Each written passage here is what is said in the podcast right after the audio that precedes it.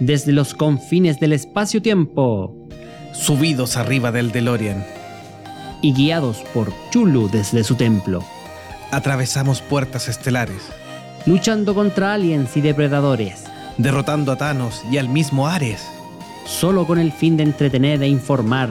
a todos los fanáticos de Midgar. Acomódate en tu Baritech Llama a tus amigos rebeldes. e invítalos a escuchar en tu reproductor favorito. Todos los temas geek que a un buen fanático pudieran interesar. Estás por escuchar el podcast de Monjes fanáticos.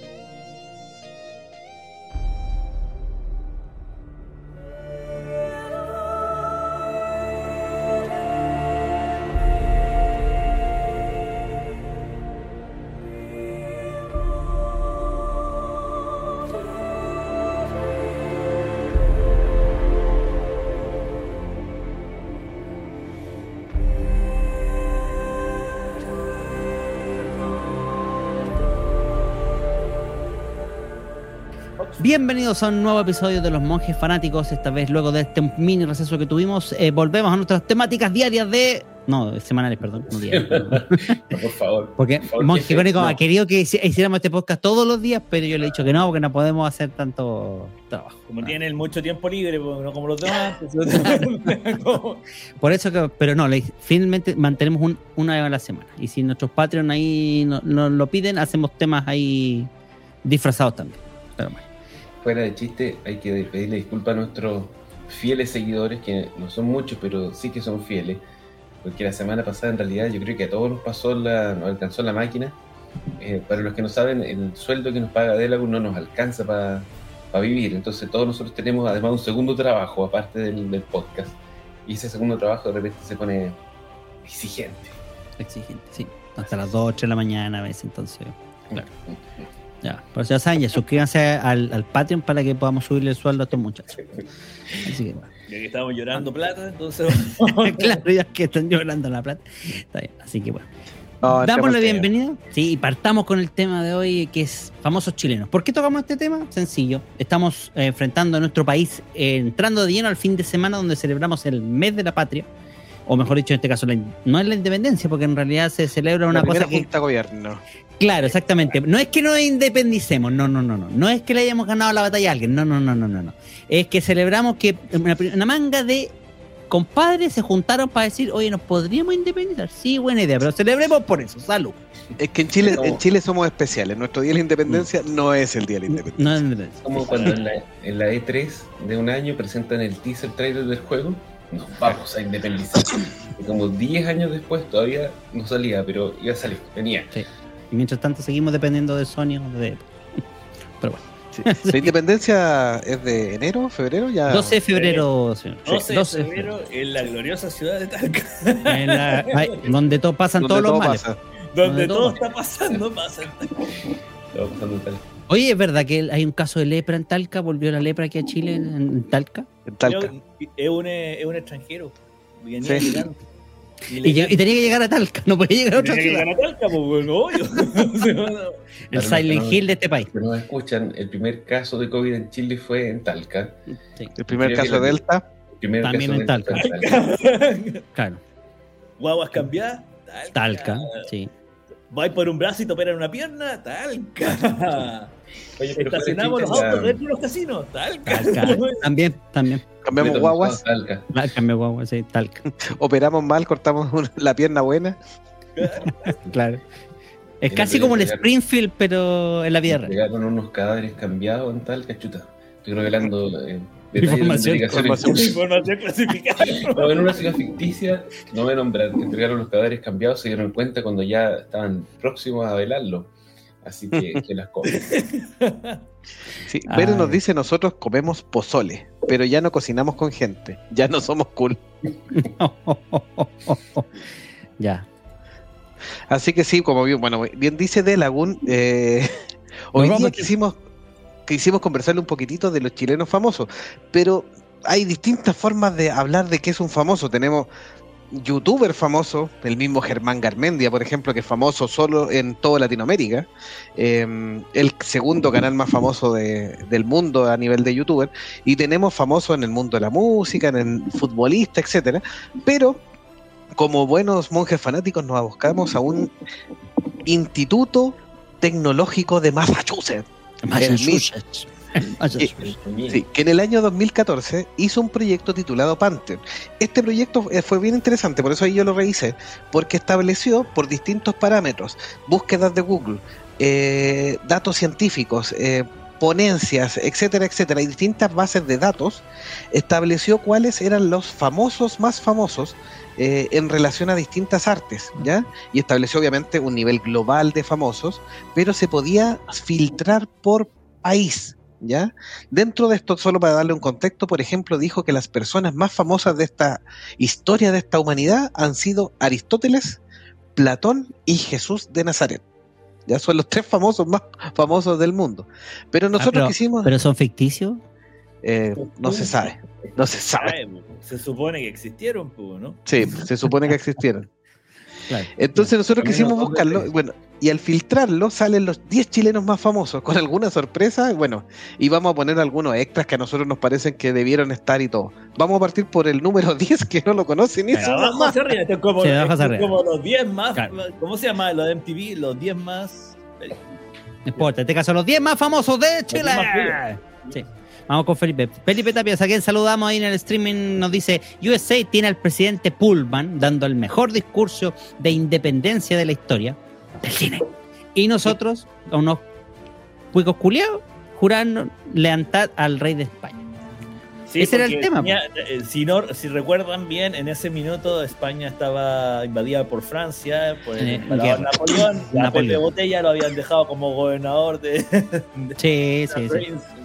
Claro. Y mientras todo el resto de América decía que se iban a independizar y iban a arrancar del gobierno español, en Chile, ¿nos vamos o no nos vamos? No sé, juntémonos y después vemos qué hacemos. Yo viví en un país que es colonia de una monarquía y no es para nada mal el gobierno. No te voy a mentir. Ya, sigamos. Pero Número esa- 10. Esa es la reina eterna. Número 10. Número 10. ¿Le doy yo?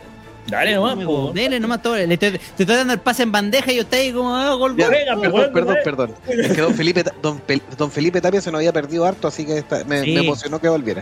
Es. un saludo, vamos a un saludo. Gracias, el Felipe. Sí. El número 10, don Hugo Gunkel Luer, destacado farmacéutico, botánico y profesor universitario chileno. Grunkel nació en Valdivia en el 1907, fundador de la Academia de Ciencias Naturales de Chile y también de la tercera compañía de bomberos donde ejerció como alcalde. En Corral, obviamente. Murió en Santiago a los 96 años. ¿Usted lo conocía? Aquí yo voy a hablar como el chileno promedio. Ese chileno tipo redneck norteamericano que seguidor de eh, Trump. Eh, ¿Quién chucha este viejo, weón? No. E- e- ese viejo, ese viejo todo cagado. Yo creo que este fue un error del, del programa informático del MIT. Yo creo que se Del algoritmo. Sí, no, falló. Parece que, mira, lo busqué en Google bueno, y ni Google lo conoce, ¿cachai? Esa foto que tú pusiste es la única foto existente. Y es un tipo que supuestamente no murió hace tanto.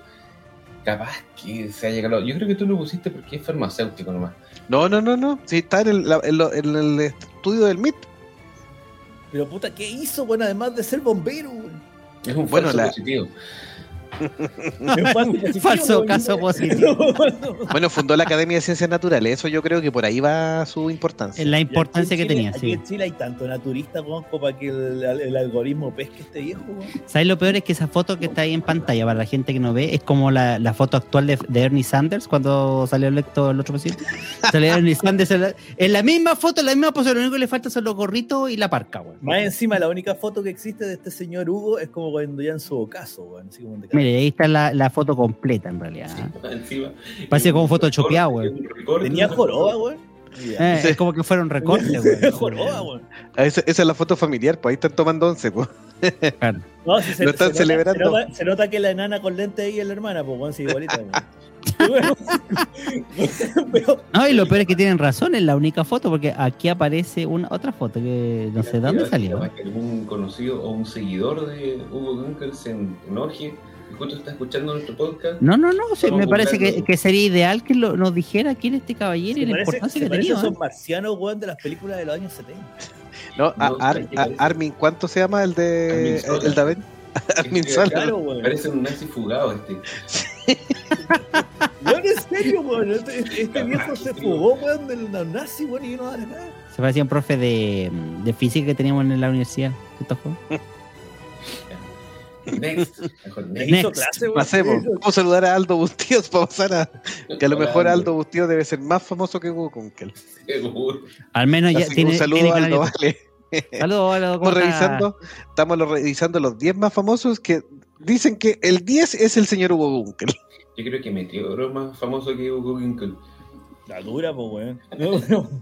Bueno, para todos los familiares que si hay algún familiar o descendiente de este señor Gunkel eh, escuchando, ¿no? Eh, debe ser un honor estar en esta lista del MIT. weón. Así que felicidades, supongo. No, supongo. Es un honor ser el glitch en el sistema. Como Neo, weón. En la Matrix. Voy a aclarar, voy a poner aquí en el, en el banner, voy a poner aquí del MIT, porque la verdad yo no entiendo cómo sacaron esta lista. No, pero si los Sí. otros son famosos, si los otros está bien. Pero este Vamos, es va- vamos al 9, pues, para que avancemos. Ya. Sí, pues, los 10 Ya. más, acuérdense, los 10 más famosos del MIT, ya. Sí, Vamos al- el vamos número número 9. Número nueve. abogado, economista, académico y político chileno. De presidente- corazón. Fue presidente, sí, institutano de corazón. Fue presidente de Chile entre el año 2000 y el 2006. Famoso por su dedo acusador. Fundador por el fundador del PPD. Partido Pobre Diablo. Por lo menos nos dijo la otra la, la otra ordinaria que le El dicen, pa- pa- puro darle. Claro, para puro dar- eh, el Aunque, yo, a- aunque cuando yo. él fue presidente, fue, fue así, ah, fue su, su, su gobierno fue para puro darnos. Sí. Pero bueno, Dic- Dicen que nos robó todo también, pero bueno. por eso. po. Amigo personal de Jovito. Claro. Dicen que Jovito en algún momento se sentó a su derecha a conversar ahí. No, con- no pasa nada. Llamado eh, el, el Ricky Lake. Enrique Lake. El, el Ricky Lake. Ricky, bueno, Ricardo Lagos para nuestro oyente. Ricardo internacional. Escobar. Ricardo está, Escobar. Igual hay que decir que este es de la época que los presidentes chilenos como que lo hacían pasar piola los delitos y casi uno podría decir que no lo hacían tan mal. Pasaban piola. Eh, fue un, un periodo corto, duró como dos o tres presidentes. No, este ¿Existió viejo eso? se mandó una. No, no sé si él, pero su séquito, su séquito de alta dirección pública se mandó una. Bueno, O sea, de hecho, sus fechorías partían en, justamente en el Ministerio de Obras Públicas en el- del gobierno de Ricardo Elwin.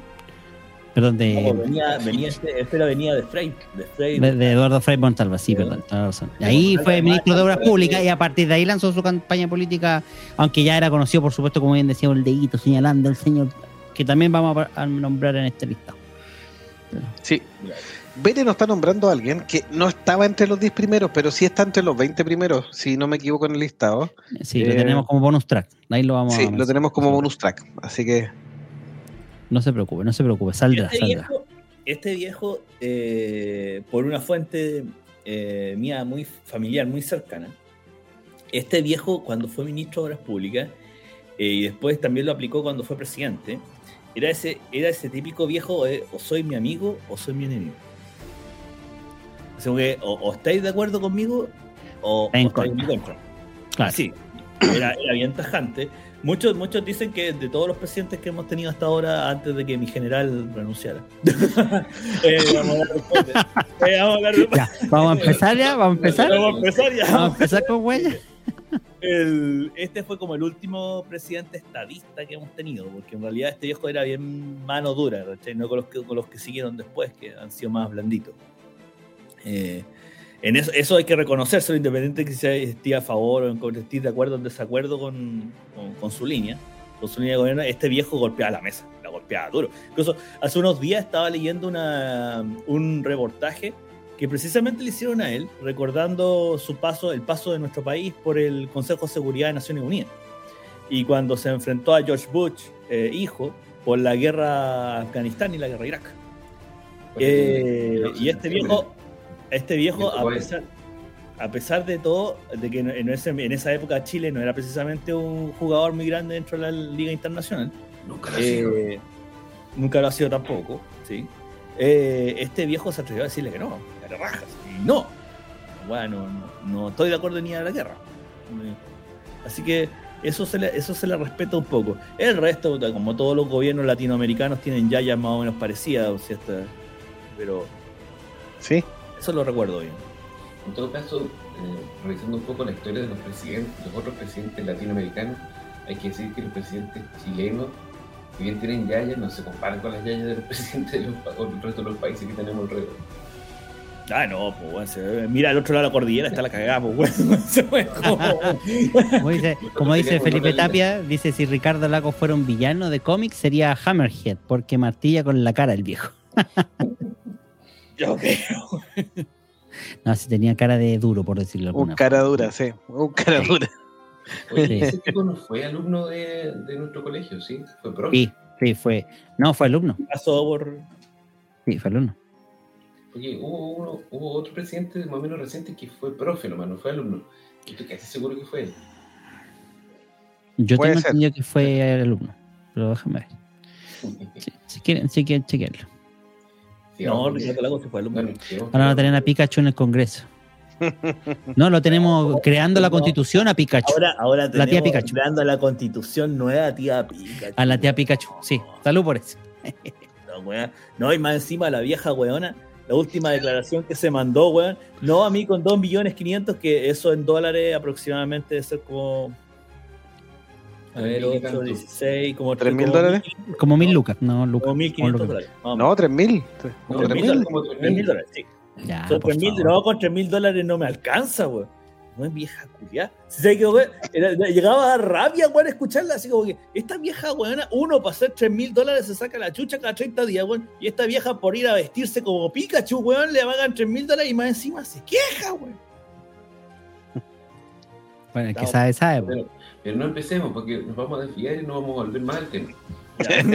Bueno, pero contestémosle a Aldo Bustío. Eh, Aldo Bustío dice, la lista de dónde la sacaron es una lista que elaboró el MIT en un proyecto que se llama eh, Panteón y que buscaba ir haciendo con distintas bases de datos los más famosos de la historia global y los más famosos por país. Entonces, eh, con distintas aristas y obviamente salieron esta lista de los 10 famosos.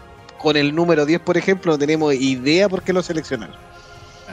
O sea, acá tenemos va, a que. ser, va a ser nuestro personaje principal, va a ser como que dentro de nuestro panteón principal de monjes fanáticos donde está mi amigo Mac, la pequeña maravilla, y ahora está Hugo Lonkenkel. Hugo Juncker. Hugo Junkel. Hugo Vamos a hacer un altar con, lo- con esta.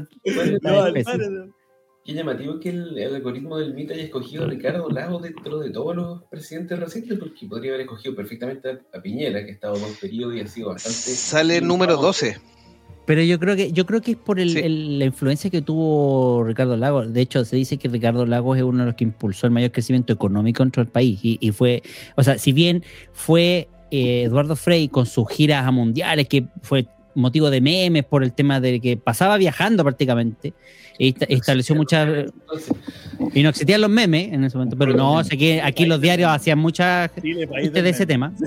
El quien, quien cosechó todos esos viajes fue Ricardo Lago. Él fue el que firmó grandes tratados, como por ejemplo el tratado con la Unión Europea, con Estados, con Estados Unidos y con Chile. Sí, sí, sí. Pero es- que- Sí, pero para que sepa Donaldo Bustíos, es el, el parámetro del algoritmo para Pantheon de, del MIT, un estudio que hicieron en el 2014.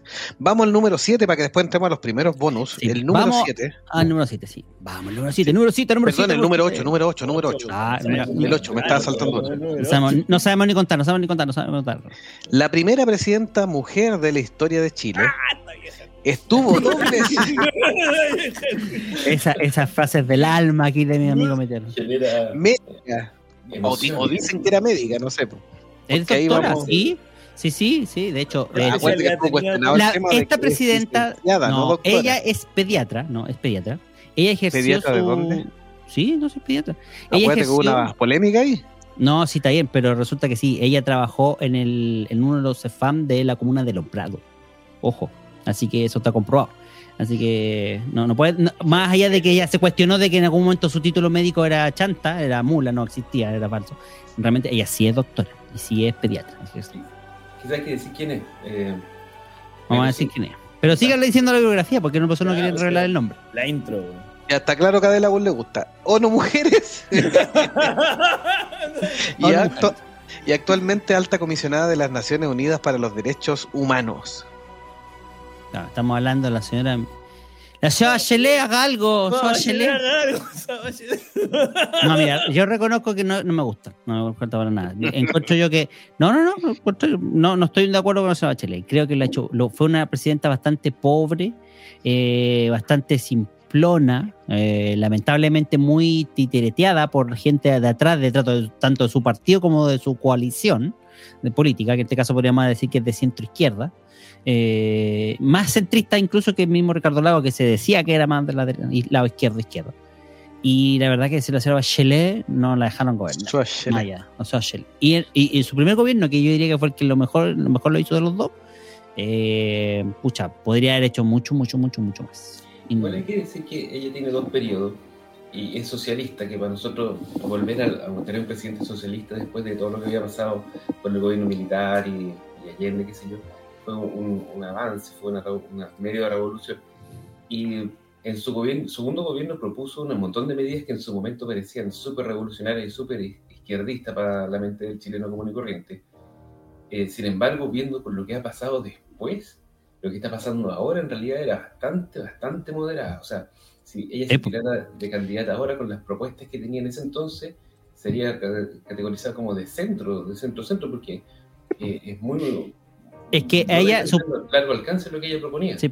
su, su partido le quitó el piso y sus ideas eran más bien eh, moderadas, ni siquiera eran extremistas, pero la derecha en este país, por eh, tratar de, de enlodar un poco el, el tema con la típica frase "Ah, que es comunista, la, la tildaba como de extremista. Y en realidad nunca fue. Sí. Bueno, que lo que le tiró para abajo en realidad en su segundo gobierno, porque ella venía con todas estas eh, reformas al sistema de pensiones, al financiamiento de la educación. la Pero, pero Eh. digamos una cosa, claro, no fue su, eh, la coalición contraria, sino que fue su propio partido y su- que le quitó el piso y a partir de ahí ya no tenía gobernabilidad. Fue su hijo, pues el hijo se lo, lo pillaron No, eh, Sí, pues el guatón Dávalo terminó ahí por rematarla. po. Patrón, da, Claro. me había olvidado La- su existencia, La, la- la güey. oveja negra de la familia, po. Olvidarlo, sí. Eh, lo pillaron eh, haciendo negocios con su esposa, Sí. eh, con conocimientos privilegiados y tenían ahí toda un- una trama donde ellos sabían qué terrenos iban a ser eh, cambiados en su rol, o sea, que iban a ser permi- permitidos que se- El uso. Claro, cambio de uso y todo. terrenos agrícolas que Al se lado de Machalí. Y Sí. se hacían millonarios. pues. Estuvo metido el Banco de Chile ahí financiando la cuestión. Sí, pues, fue un- sí, me acuerdo de ese escándalo. Fue súper turbio. Más encima el, el pobre hijo de la, de la Bachelet en realidad es una vergüenza. O sea, lo ponían, tomaban una fotito del guatón con su arito y su, y su tontera y en realidad cualquiera se le va la popularidad al suelo. Sí, po. Sí, yo creo que no le sacó la cresta porque era presidenta nomás, po. Pero era como para sacarlo. Chico. Mm. Pero Mira, yo creo que esta vieja, el, el algoritmo del MIT, esta vieja sale más que nada por su actual representación en ONU, en las Naciones Unidas. yo creo, yo creo. Yo Eh, creo eso- creo yo, no sé. No es menor que sea la primera presidenta papel- mujer. Eso También, es innegable. papel- Sí, también. En un país tradicionalista como este, sí. Eh, eso eso se, se- hay que destacarlo, que claro, fue la primera presidenta mujer en un país donde eh, veníamos saliendo, todavía nos quedaban re- resabios de, de los gobiernos anteriores y de todo lo que había vivido este país. Pero ahora dentro de su papel de comisionada, de alta comisionada de los derechos humanos, también ha sido cuestionada internacionalmente, si no digamos que lo ha hecho así, No, sub, no, un 7, No, pues, bueno, no, no. sigo muy Hay, hay muchos, actualmente incluso muchos em, gobernantes o líderes internacionales han cuestionado su papel o, o su posición respecto de ciertos temas de derechos humanos que están ocurriendo en el mundo. Eh, se la Venezuela, Cuba. Se ha acusado formalmente de hacer silencio y vista gorda de lo que sucede Exacto. en Cuba y en Venezuela, eh, o, en, o en- en la Honduras. parte de la esfera socialista. En Honduras también, sí. En Honduras se, se- ha hecho vista gorda y silencio absoluto, y cada vez que ha salido a hablar ha dicho, una- se ha pronunciado de forma tenue, bastante tibia en realidad respecto de los temas. Sin embargo, ha sido, en, cuanto- para el otro lado de la moneda, ha sido dura y crítica, y eso se la, se la ha cuestionado como un doble estándar. Que, sí, parte, sí, parte del meme Zoa Bachelet haga, haga algo. Se le haga algo. Pero es parte de su personalidad también, por reconozcámoslo. En Chile tampoco, cuando tuvo que hacer las cosas, tampoco tuvo mano firme para controlar. Con lo que, es como el lado opuesto a lo que hablamos de Ricardo Lago, que fue bien directo y, y mano dura. Cambio, la SOHL, todo lo contrario. Va- sí, Vamos al primer bonus. Vamos al primer Ya, punto. primero. El Primer bonus, fuera de lista. Nacido, nacido, adivina dónde. Talca. Talca.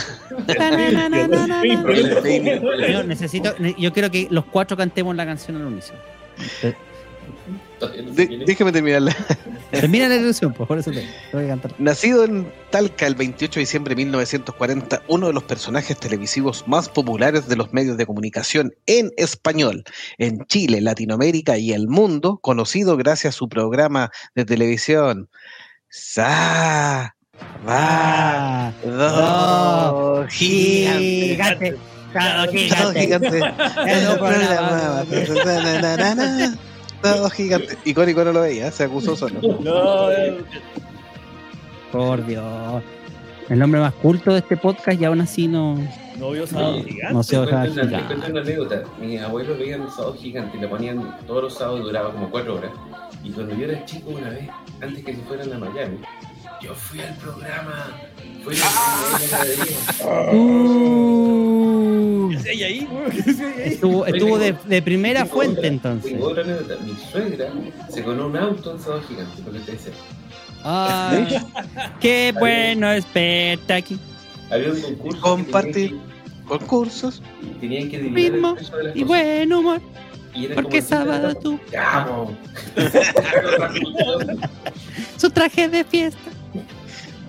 El Bueno, eh, icónico, sí, icónico estaba con el viejito de las papas Harvard- Harvard Farrer. Claro, ¿verdad?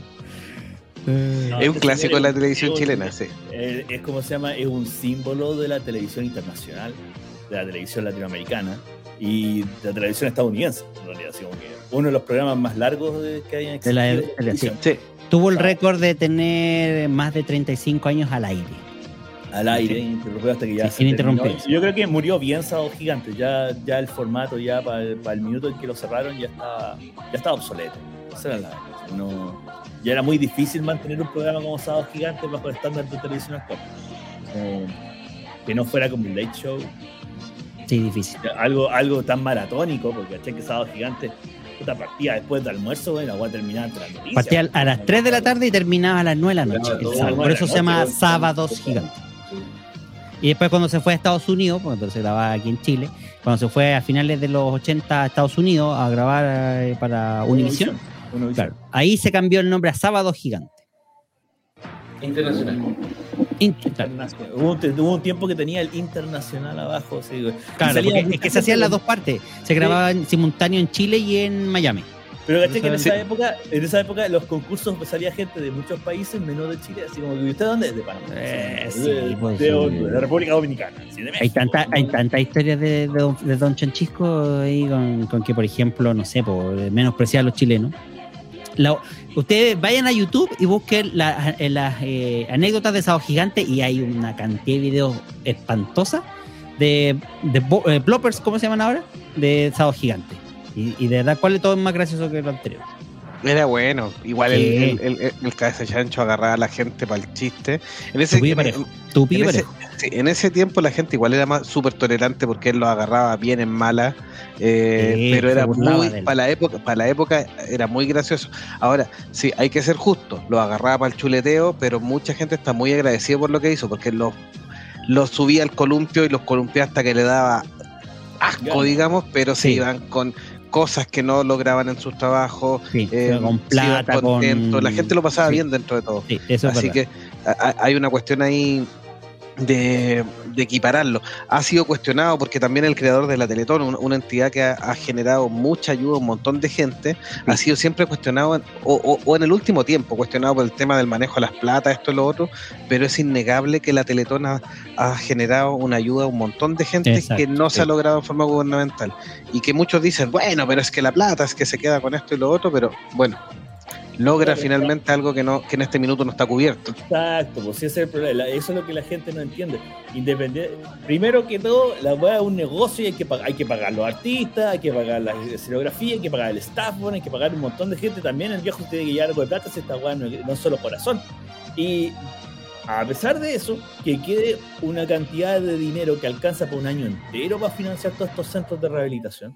Que, eso- que un- es un formato único a nivel latinoamericano en realidad. En ningún otro país hay un sistema de asistencia gratuita, porque es gratuita desde el punto de vista privado, Sí. sea, que, que se haga para gente con discapacidad, como lo hace Teletón acá en Chile. A nivel nacional, porque eh, hay más de 13 centros a nivel de todo el 13 país. Yo, yo mira, tuve la conocer el de acá de Talca, porque ahí también, también tenemos centro Teletón, y es un tremendo edificio, güey. Es un tremendo Todos son, edificio. son- todos son equipados con tecnología de último. Igual, Ya traen gente del, del, Eh. del- del cerro, literalmente, weón, que necesita ayuda de Teletón y los van a buscar, los llevan de vuelta para la casa y todo es gratis. Es gratis. Entonces, que después venga, venga un progre maraco, weón, que con cueva se sabe, se sabe ganar, la- eh, ganar cuatro chavos Ay, weón, para gastársela en un café en el Starbucks, weón. Y se venga a quejar, weón, de que, que porque es cierto. Puta, si hubiera una política de Estado, weón, que se encargara de esto, no existiría Teletón y todos seríamos No tendría para qué, po. ya no tendría para qué existirlo. Pero Sí, mientras pues, ese es el tanto que la weá funciona y vengan todos estos progres, weón, a quejarse, weón. ah, Ahí se nota que primero los weones estaban buenos y sanos porque no necesitan teletón. Y como no necesitan teletón, hablan porque tienen boca, weón. Esa es la verdad.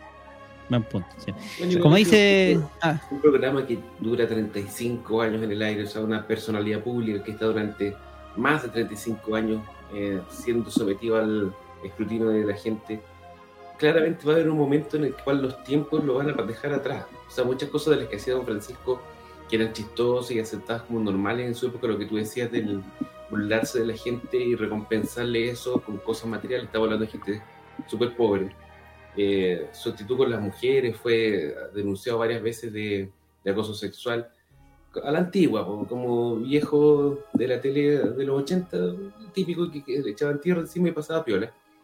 Eh, todas esas cuestiones hoy en día ya no son tan aceptadas y es eh, en realidad lógico o no, no extraña que sea cuestionado. Ahora, yo no me, no me enojo tanto como me porque encuentro que en la, la actualidad lo que haga cualquier persona o de quien se trate va a haber alguien, a lo menos uno, que se va a quejar en internet y en realidad eh, hay que saber separar el- la, la paja del trigo y saber a quién uno va a escuchar.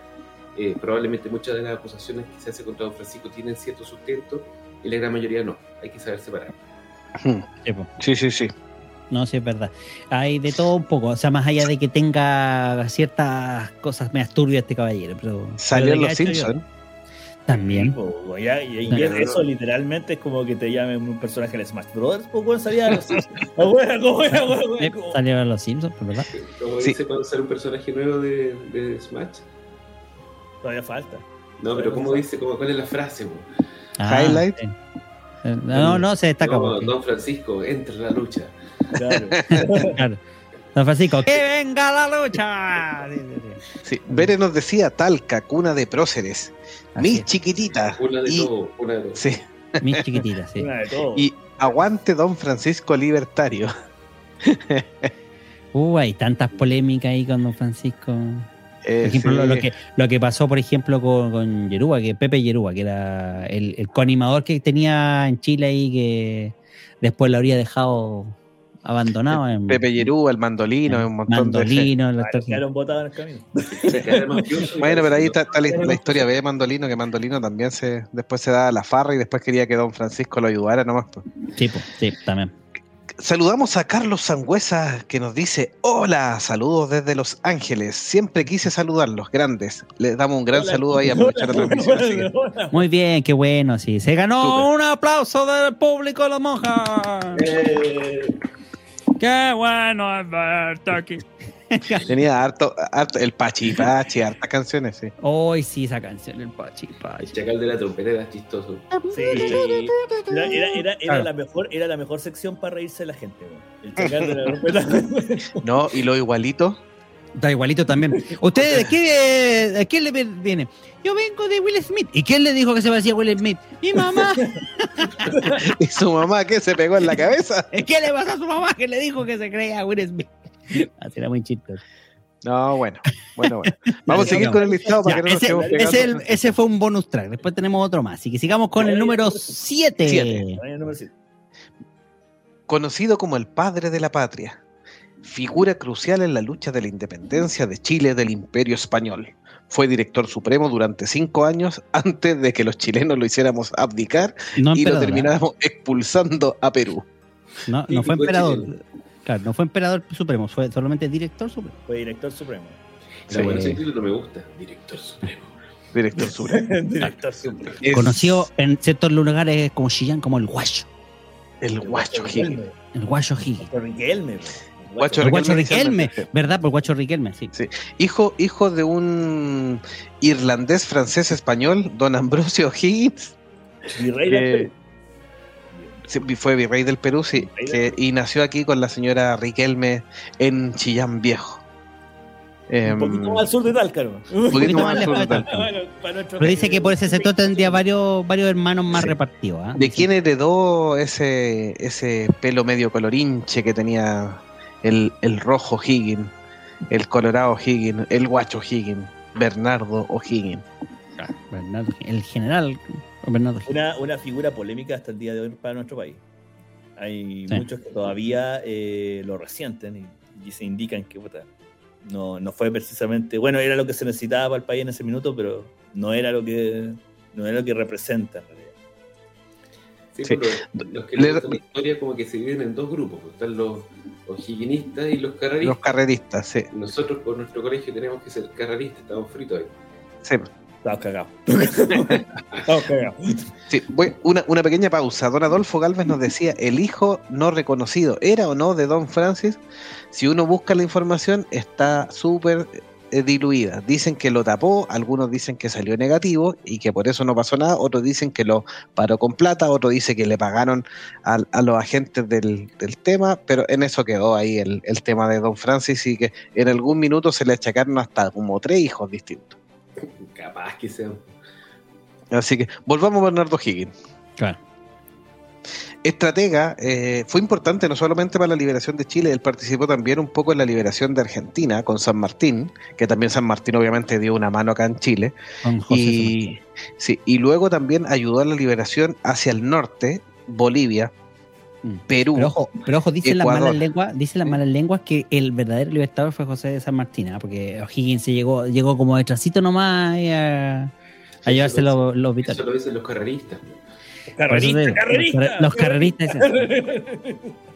Así que, y sí, y supuestamente, bueno, es reconocido también por su estrategia militar y por su aporte en la liberación de Bolivia, como les decía, Perú eh, y hasta Ecuador, porque después para allá se encontraron con Don Simón, que estaba medio rayado y venía con su onda Pero, bolivariana a Venezuela, Allá- a Colombia. allá, más para allá de Ecuador, cuando llegaba a Colombia, el que llegó en realidad, ahí sí fue San Martín. La weá de Eh. San Martín fue el que habló con Simón Bolívar y se como que se repartieron las weas, si tú para acá y yo para acá. Yo- claro, ahí se. Y de hecho, a O'Higgins no lo, no lo invitaron.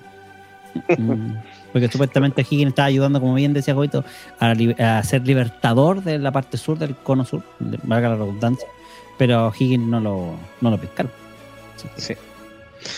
Seguimos con el siguiente para que no nos vayamos pegando. Sí, vámonos más, si aquí no hay nada mucho más que, que conversar. Número 6.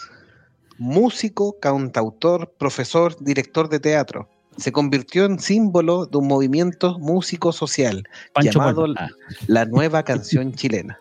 un poco estoy. Fallecido y torturado durante el régimen militar. Y van a decir, ¿por qué no dije dictadura militar? Durante la dictadura militar también, si quieren. Así que- régimen. Régimen militar, dictadura Gobierno, militar, gobierno dictadura. militar, como le quieran decir. Lo más, Sí, lo más gobierno, Todo weón. bien, no, mira. Cada cual lo llama como quiere, ya. Seamos Así que-. Punto. Acabó la vez. Listo. Ya, Conocido ¿quién es? obviamente, un músico bien político, eh, Víctor Jara. Víctor Jara.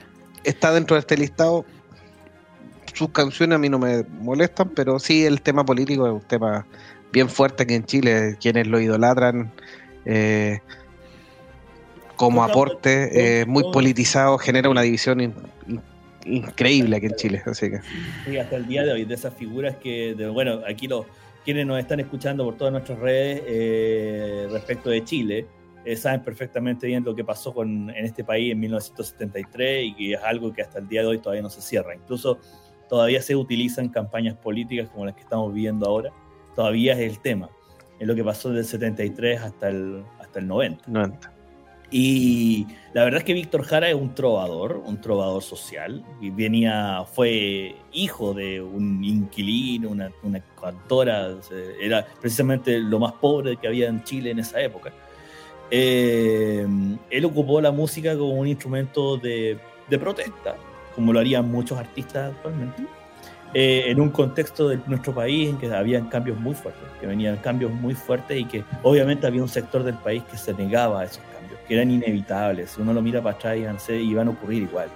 Pero en ese minuto eran, se veían como inevitables y, y la gente no quería y obviamente todo lo que pasó hasta que... Y Víctor Jara era como la voz del pueblo y la voz de esta protesta.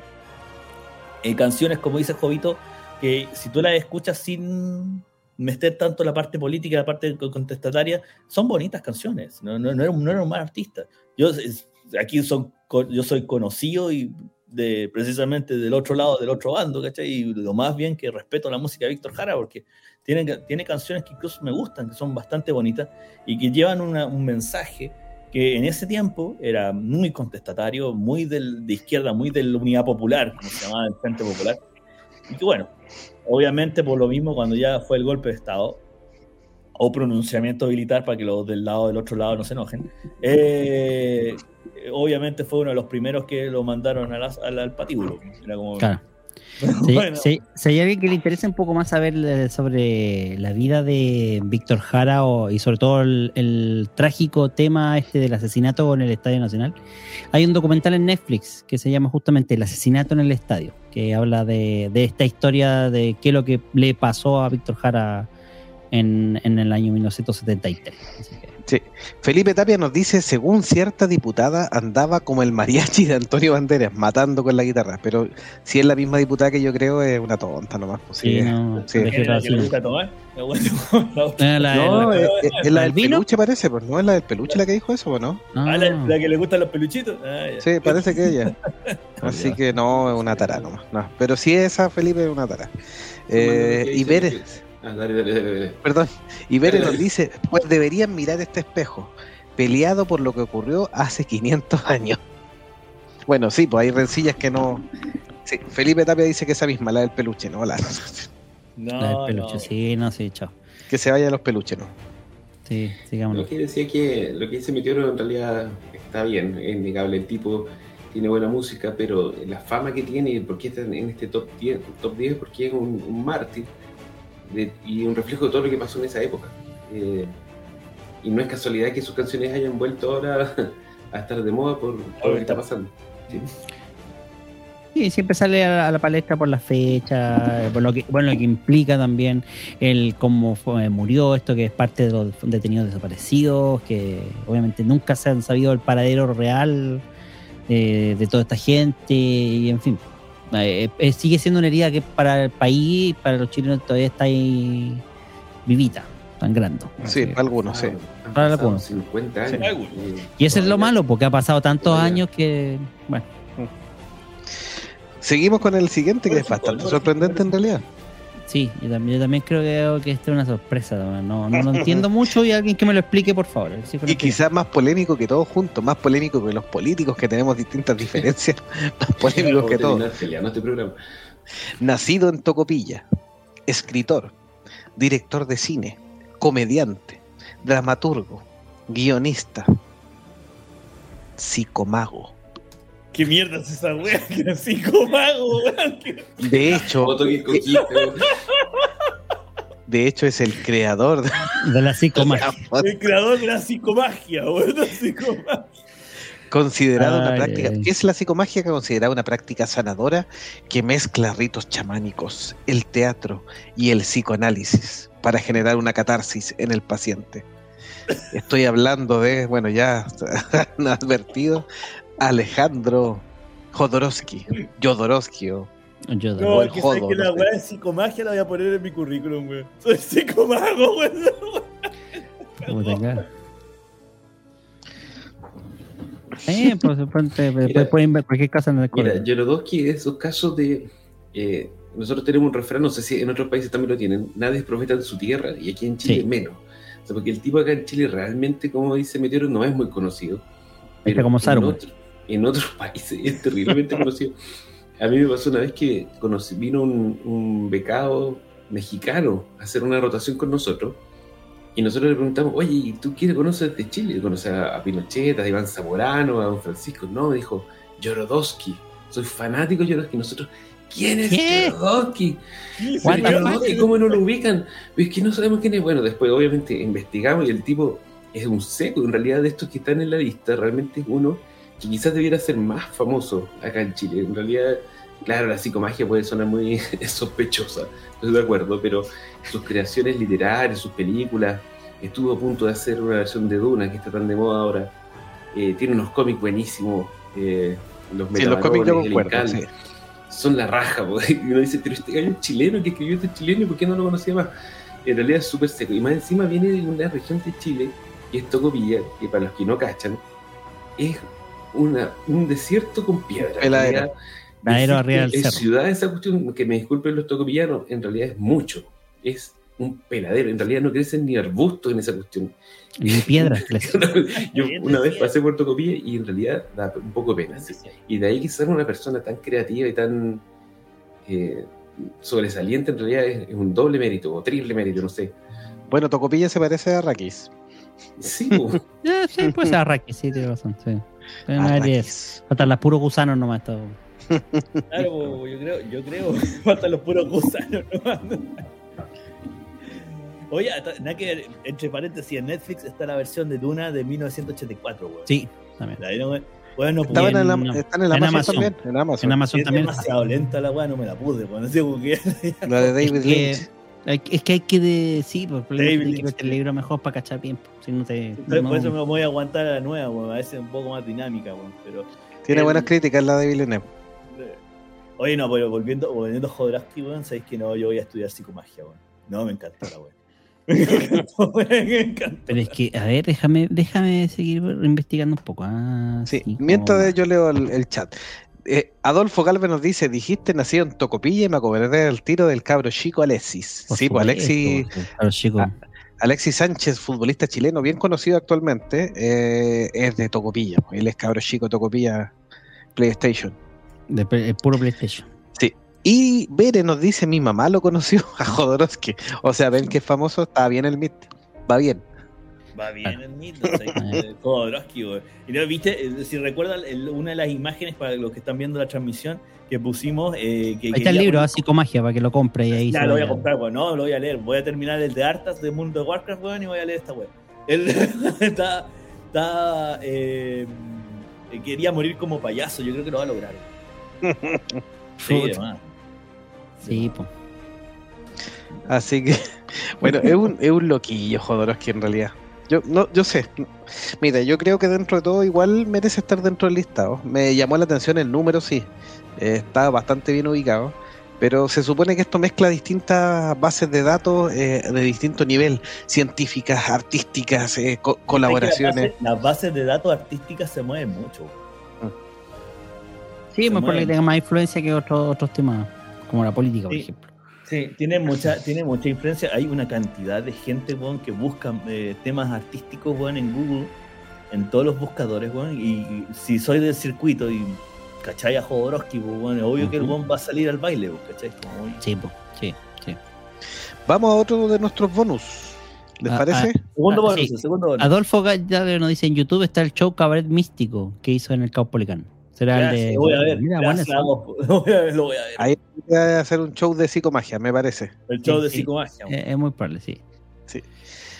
Una dupla dorada del fútbol chileno, eh, conocido por grandes gestas, eh, Uno primero sus primeros pasos en Universidad de Chile, el otro por haber después eh, salido de salió rapidito de Chile, pero rápidamente triunfó en España como Pichichi del Real Madrid.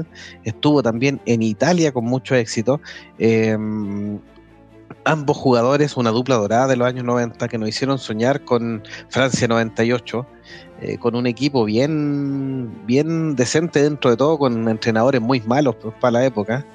Eh, el pelado Acosta en realidad era pésimo entrenador. La, motivación va muy acorde al espíritu chileno, porque muchas veces dicen que el pelado Acosta no les decía, oye cabros, eh, corran de a dos, bloqueen acá, mucho más estratega que por ejemplo Bielsa o el mismo chalado loco este del, del el San Paoli, que era un rayado, pero eh, que tan hab- hablan de estrategia. Eh, el mismo actual, las artes, juega con estrategia. ¿no?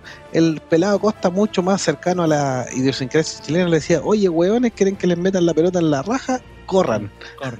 Claro. Así que así era la motivación de, estos jugadores. poste. Todos colgados travesaños.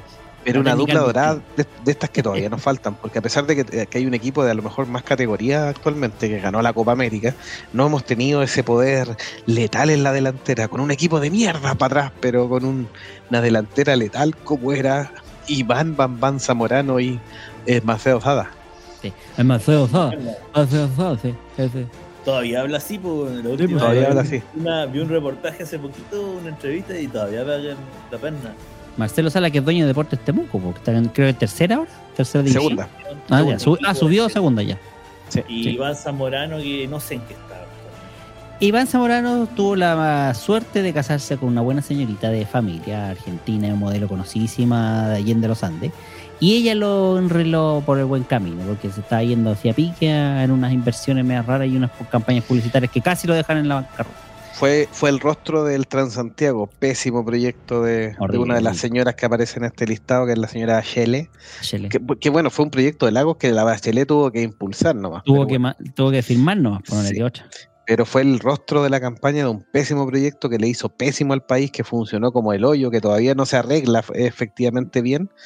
Sí. Eh, Se ha hecho más tolerable y le han hecho algunas mejoras para hacerlo más tolerable y entre que un poco más tolerable y que la gente se, se acostumbró. Pero Iván Zamorano fue el rostro de esta campaña de, del Transantiago, así que Claro. eh, ¿Por qué es importante? Porque hay en países europeos donde todavía nos conocen, es países asiáticos que conocen Chile, Iván Zamorano, Marcelo Zada. Efectivamente, Iván yo. Sí, mira, yo hago anécdota, estuve en Rusia, San Petersburgo, con un tipo que me estaba vendiendo estas famosas muñecas de, La, las matrioscas, que, Las sí, las matrioshkas. matrioscas que uno las va separando y todo, y obviamente nos preguntó de dónde éramos, y cuando le dije Chile, dijo Marcelo Sala, Marcelo Sala. Sí, Así que, Sí, esto- así estos, que- estos dos, en realidad, yo, yo soy de entre Zamorano y Salas, prefiero Zamorano. Pero en Bueno. estos dos, eh, yo creo que fueron los que le abrieron al, al país, le abrieron las puertas a lo que era el fútbol internacional. Porque hasta antes de ellos, si bien habíamos tenido a Elías Figueroa, y un montón de buenos atrás, que fueron a jugar afuera, sí. eh, estos dos fueron los que, bueno, tal vez algunos, los más viejos me dirán que Elías Figueroa hizo también algo parecido en su época. lo, En que, Brasil. lo que pasa es que Figueroa es menos mediático, desde un tiempo que había menos Claro. publicidad, porque Elías Había Figueroa lo aman en Brasil, que eso también me pasó. También fui a, a Brasil y un tipo en una gasolinera, Elías- Elías, Fi- Elías Figueroa. Sí, Elías. Figueroa, como Elías Figueroa. Sí, pero es que es cosa de repasar las, las carreras nomás, pues, partiendo, partiendo de una Zamorano. Eh, Inter de Milán, Real Madrid. Eh, después estuvo en la Fiorentina, si no Juventus. en la Juventus. En perdón, América, la Juventus. en América de México. En la América de México. Y ahí se vino finalmente a Colo Colo Colo. Un rato para retirarse. y se- Sí, para tirarse como para jugar y de ahí no le pagaban, de hecho. Ahí él, él jugó por. Ah, por gobierno. Por por- pues, eh, ya a esta altura ya estaba el retiro. Y en cambio Marcelo Sala partió con River Plate. Jugó Universidad una- de Chile primero. Claro, Universidad de Chile, Universidad de Chile. Y de ahí se fue a River Plate, donde partió River su carrera internacional. Y en River Plate incluso jugó una de las grandes finales con Boca Juniors, contra Boca Juniors. Así que en Mm, pleno sí. estadio Bombón. Después se fue al Lazio de Italia. ¿ya? Tenemos- eh, y después creo que en Italia, ¿de ahí dónde Estuvo en fue? el Inter también, sí. En el Inter, sí. La Lazio que Sí. Del Lazio, del Lazio no, no partió. al Inter. Estuvo, no, estuvo eh, con, A la con los jeques árabes, a la Juve, a la Juve, tiene razón, A la Juve. no a la- al Inter, a la Juve, y de ahí se fue a los Emiratos Árabes. Estuvo una media temporada en los Emiratos con uno de los jeques árabes. Sí, Adolfo nos decía que nos faltó el Sevilla. Sí, para Zamorano nos faltó el Sevilla. Antes Ah, de antes caer en el Real Madrid. Real, Real, sí. Sevilla Salto Sí. Real. Será muy Sí. Bueno, el América ya lo habían mencionado. El América sí lo mencionó de la U, sí. El América, sí. sí, Era una es. dupla letal, sí. Sí. Claro. Lo reconocen harto por estos tipos. E- Esa Sí. trayectoria de todos esos equipos que hemos mencionado, más allá de que sean buenos o malos, todos, todos los equipos que hemos mencionado son conocidos. Para que estamos con cosas. Y como bien decía Meteoro, resulta que eso le abrió la oportunidad a muchos cadetes y a muchos eh, infantiles chilenos que lograron tener después pases para irse directo a, a- al Real Madrid. De hecho, el Real Madrid abrió una sede local acá en Chile, gracias a Iván Zamorano. A lo, a lo que significó estuvo más de cinco años Iván Zamorano en el Real Madrid y con, con- obtuvo muchísimos títulos. Obviamente, Messi. Sí, sí, más- ojo, más o- el Barça, ojo pero- que, ah, hay un buena, un buena eh, eh, mini biografía que han hecho de Iván Zamorano donde cuentan un poquito en el Real Madrid. Cuando él llegó al, al Real Madrid, tuvo la primera temporada de ambientación y todo eso, y llega, hay cambio de técnico. Y el técnico dice, este gallo, eh, bótenlo, mándenlo a entrenar a, a No me recoger sirve. agua. Y Zamorano se la comió, tranquilo. Bien, Valdano. bien- sí, Jorge Valdano. Sí, bien tranquilo, esto y lo otro. Y terminó la temporada jugando de titular en todos los partidos, dejando a gallos que se supone que eran mucho mejores que él y que el técnico lo había pedido. Terminó la temporada siendo titular, siendo el pichichi de la temporada El y con el, máximo y con el entrenador amándolo, pero hacía amares, amares y reconociendo su error, reconociendo su error porque él también reconoció que, que incluso le faltó mirarlo bien y probarlo bien, que se quedó con la Con la primera impresión. con la primera impresión nomás y con el primer sí, y de con, hecho- como con, con el libro de, de- De- como de datos que le dieron y fue como no Claro. este gallo no me sirve chileno no me sirve sí, con la pura estadística nomás él lo quería traspasar y creo que eh, eh, lo iban a cambiar por otro jugador, no me acuerdo si francés, creo. Que era no mucho más. a a y no se hizo. trato. No, eh, lo hicieron fuera de plazo, entonces no pudieron cerrar el trato. Ahí hay que Iván Zamorano quedó relegado a la banca y ahí está lo, pues, lo que dices tú. Y efectivamente te- ese año terminó Pichichi y después fue Pichichi tres años seguidos. Sí. Pichichi que es el goleador máximo en la Liga Española. la Felipe Tapia nos dice Soa Bachelet eh, Haga algo. y sí. y nos, y nos dice el América guacala y Eduard- sí, Eduardo Benítez nos dice hola monjes feliz día al mejor país de Chile sí el mejor Sí, país de el Chile mejor Chile. país de Chile. El mejor país de Chile. Estamos celebrando el mejor país de Chile con los 10 más famosos de Chile por el MIT. seguimos al número 4 ya Sí, vamos al número 4, número 4, número 4. número 4 Ya, pero poetisa mientras- Vaya rellenando mientras yo pongo los. Sí, poetisa de la cuarta región del país de Chile, del Valle del Elqui. Su nombre real era Lucila Godoy Alcayaga. Grandes personalidades de la literatura chilena. Fue poeta, diplomática y profesora. Profesora básica también en su, en su natal em, Valle del Elqui. Ganadora del Premio Nobel de Literatura en el año 45 murió a los 67 años producto del cáncer de páncreas en el año 57. Conocida no por su nombre de Lucila Godoy Alcayaga, sino que como Gabriela Mistral. Sí, está, está bien. Gran También chilena. conocida con el billete de 5 mil pesos aquí en Chile. El billete de 5 mil. El billete de 5.000. Las cinco Lucrecias, sí. Sí. No, yo creo que este otro pers- un personaje de esos eh, personajes que han salido aquí de Chile internacionales, eh, muy querida en el ambiente literario. Eh, aquí en Chile fue un poco censurada, hay que decirlo, a ver, digamos las cosas como son. Durante la época del gobierno militar,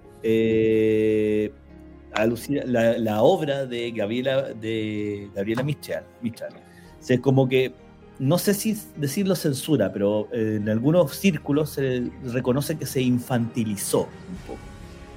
Eh, para darle un toque más matriarcal, en el sentido más de madre, eh, más de una poeta que si bien era ganadora del Nobel, tenía una, un, un arte mucho más eh, no como Pablo Neruda, Pablo Neruda, que también está en esta lista, era, era- era del bando contrario, así que el viejo lo tenían hasta acá. Pero el- a, a Gabriela Mistral la trataron como un poco de infantilizar en su trabajo, para, y nos- a nosotros la Gabriela Mistral que nos enseñaron fue la de piececitos de niño, ¿cachai? una cosa muy Azulosos de frío. azulosos de frío, era como que era como muy de esta madre del país, ¿cachai? Muy- algo muy amoroso, muy, muy cercano. Cuando en muy realidad la Gabriela Mistral es mucho más amplia. Sí, muy tapado su parte, su parte personal, por el tema, También. el tema eh, que en una época bien compleja porque eh, Gabriela Mistral, o sea, la historia lo, lo ha ido mostrando, nunca ha confirmado 100%, pero mostrando, Gabriela Mistral era lesbiana, eso, eso es, es un hecho. Y obviamente que hubo un, un tema de blanqueamiento o, o de generarnos esta imagen de, de madre de madre amorosa y madre paterna, que no era mucho, pero no tuvo hijos. Eh, crió mucho a un sobrino, a un, Sí. a un niño que le dedica cartas, pero Claro. también le dedica cartas a una persona cercana y que claramente es una mujer. Entonces, esos temas los dejaron. Políticamente era menos conflictiva que Pablo Neruda. em, sin ser de derecha, por supuesto, tampoco, pero era menos conflictiva en ese sentido. Y, y, y como bien dice Bere, en México tenemos un montón de escuelas llamadas Gabriela Mistral. Sí, su faceta docente y de profesora básica es un tema bien relevante, Sí, y que eh, que es lo que en se explotó bastante. Sí, sí. Sí, el- Y en, Chi- en Chile también tenemos un montón de colegios de Gabriela Mistral, calle Gabriela Mistral, museo Gabriela. sí, Sí, hogares, El Museo de la Monte- museo, en el Elqui también, sí. Sí, no sé, que- verdad. Sí, su influencia en, la, en, en el, poema latinoamericano es innegable, eh, la parte educacional también. Ella como una buena profesora normalista, también ahí eh, tuvo- eh, entregó como muchos legados sobre educación y por eso esa influencia que decía Bere y que también nosotros la vivimos. O sea, eh, muchos de, sus, eh, de los colegios tienen inspiración en lo que vivió, pues, eh, en, en la vida de, de ella. Así que... Mira, independiente de todo el tiempo que ha pasado y de todo lo que está pasando en Chile, eh, no se ha como que realzado mucho esta parte, esta como censura que hubo de Gabriela Mistral, como que no, como que no se ha logrado sacar. Luego todavía, yo creo que todavía cuando los chicos se la enseñan como esta piececitos de niño. Muy- Sí, pero es que, es que mm, lamentablemente si tú empiezas a trabajar ese tema, también vas a empezar a remover cosas que no le que no son como de de la parte educacional, o sea, son más personales, que va- yo diría que van más por el lado de la polémica, más que otra cosa. Porque como dices tú, la censura tiene que por- tiene otro motivo, no por el tema literario, no es como por ejemplo Víctor Jara, como bien decías tú, que lo censuraban porque obviamente él hacía canciones de protesta. era, era protesta. ¿Cachai? Literalmente. Entonces tenía protesta y, y en ese sentido sus temas se enfocaban a, a- a- a expresar y, y denunciar la- la- las cosas del momento. Pero en cambio lo de Gabriela Mistral tenía que ver un tema más por el que cuestionaba su vida personal y, y hizo ciertas cosas que por un tema netamente que, no sé, pues los poemas fueran revolucionarios. Pues. y nunca lo fueron. Era Gabriela, todavía me acuerdo cuando fui al museo. En Sí, Vicuña. estamos viendo algunas imágenes de- del museo en Vicuña. En Vicuña, sí. Sí, donde se conservan, bueno, la casa donde vivió, el colegio donde ella cuando chica estudiaba. Y después llegó a hacer clases en algún momento también. Popite de madera, así, ¿sabes? Como de esas novelas clásicas de 1800. Aunque no era más nueva este colegio. Era Manuel. Pero bueno, eso. Ya, este era la número ya se me Cuatro. olvidó. Cuatro. Cuatro. Tenemos- Pasemos al 3. Vayamos al podio ya, los tres primeros. Los claro, tres tenemos- primeros. No, el no, podio, el podio. Con el, después del 2 hacemos un bonus track y nos tiramos con el 1. ¿no? ¿Les parece? Ya. Vamos. Médico cirujano de la Universidad de Chile. Llegó a la presidencia en 1970. Aquí tenemos que ah, meterle la urti- urticaria. Llegó a la presidencia el 3 de noviembre de 1970, luego de haber sido candidato cuatro veces. El compañero. Vamos, Marco Minami. Vamos, vamos, Meo. vamos. Adelante, Vamos, Meo. Su 70. gobierno terminó el 11 de septiembre del año 73, mismo día en que se quita la vida. Estamos hablando obviamente del expresidente Salvador Allende Gossen. Salvador Allende. Esta era eh, la una de las caras de la moneda que define este país. Salvador Allende Goza. Una de las Em, de las- aristas de A ver, es difícil hablar de Salvador Allende. Lo más seguro es que eh, lo- los que son chilenos que nos están escuchando y nos están viendo deben ser de un bando o del otro. eh, o lo aman o lo odian. Los que son internacionales que nos están escuchando y nos están viendo deben tener la, imagen del- presidente derrocado Salvador Allende, que, que es la que más exportó al mundo. Eh, siendo honestos, su gobierno no fue un buen gobierno. Fue un mal gobierno. Esa es la verdad. Un gobierno donde, si bien en el fondo los cambios, como les dije más hace unos minutos atrás en el, en el programa, eran cambios que eran inevitables, que iban a pasar exactamente igual. Las cosas no podían seguir como estaban en el país. Eh, la forma en la que se hizo fue la que gatilló todo lo que pasó. Y también hay, sé que por ahí está lo de la CIA, que, está, que Estados Unidos por detrás está como impulsando un poco el golpe de Estado porque no le, como, no le convenía tener otra Cuba más acá dentro de su patio trasero, que era Latinoamérica en esa época. Eh, pero independiente de eso, eh, yo creo que fue un mal presidente. Muy mal presidente. Uno se, fue por la vía más extremista, más, radical. Eh, obviamente tenía contento al pueblo, por eso se le quiere hasta el día de hoy, pero la verdad es que no teniendo contento al pueblo no sirve solamente. Tenéis que tener, tenéis que tener mucho más. Sí, sí, hay, hay aristas políticas que son cuestionables. pues, O sea, por ejemplo, eh, el tema de los recursos, el tema de... de- eh, hubo mucha escasez en el gobierno de él porque hubo mucho enfrentamiento con la parte privada, lo cual hizo que eh, desde el punto de vista administrativo, de los recursos, hubiese una serie de eh, huelgas, eh, de desabastecimiento, eh, se habían culpas de, un lado o de otro, entonces fue un poco como complicado ahí manejar. Por otro lado, como bien decía Meteoro, también estaba el tema de Estados Unidos, que eh, desde el, el contexto latinoamericano eh, se estaban alzando varios posibles gobiernos del lado izquierdista, comunista, tal cual. Y claro, lo- uno de los miedos que no quería era, Estados Unidos era que eh, se- existiese una proliferación del efecto cubano que llevaba bastante calentito todavía en esa época, en el 73. Pese a que había pasado casi más de 15 años, creo que fue con lo de Cuba. ¿Jovito? Eh, sí, Porque Sí, fue en el o menos. 50 y tanto, ¿no? el 50 y tanto de Cuba. Sí, pues sí, de hecho Ya. después Fidel vino para acá y no Ah, lo ah, podían echar. pues. Sí, pues. Ah, no, y, ah, fue, y estuvo creo que cuando Allende asumió el poder. Sí. Sí, Entonces, y después vino una gira oficial que en- exacto. supuestamente venía como por tres días, se terminó quedando casi dos semanas y incluso los mismos partidarios de- del gobierno empezaron a ver que chuta, si este gallo no se quiere ir, se nos instala acá y nos quita el gobierno y todo el show, así que hubo bien Sí, sí, conflicto como en ese sentido. Estuvo, sí, estuvo muy complicado el asunto por eso mismo.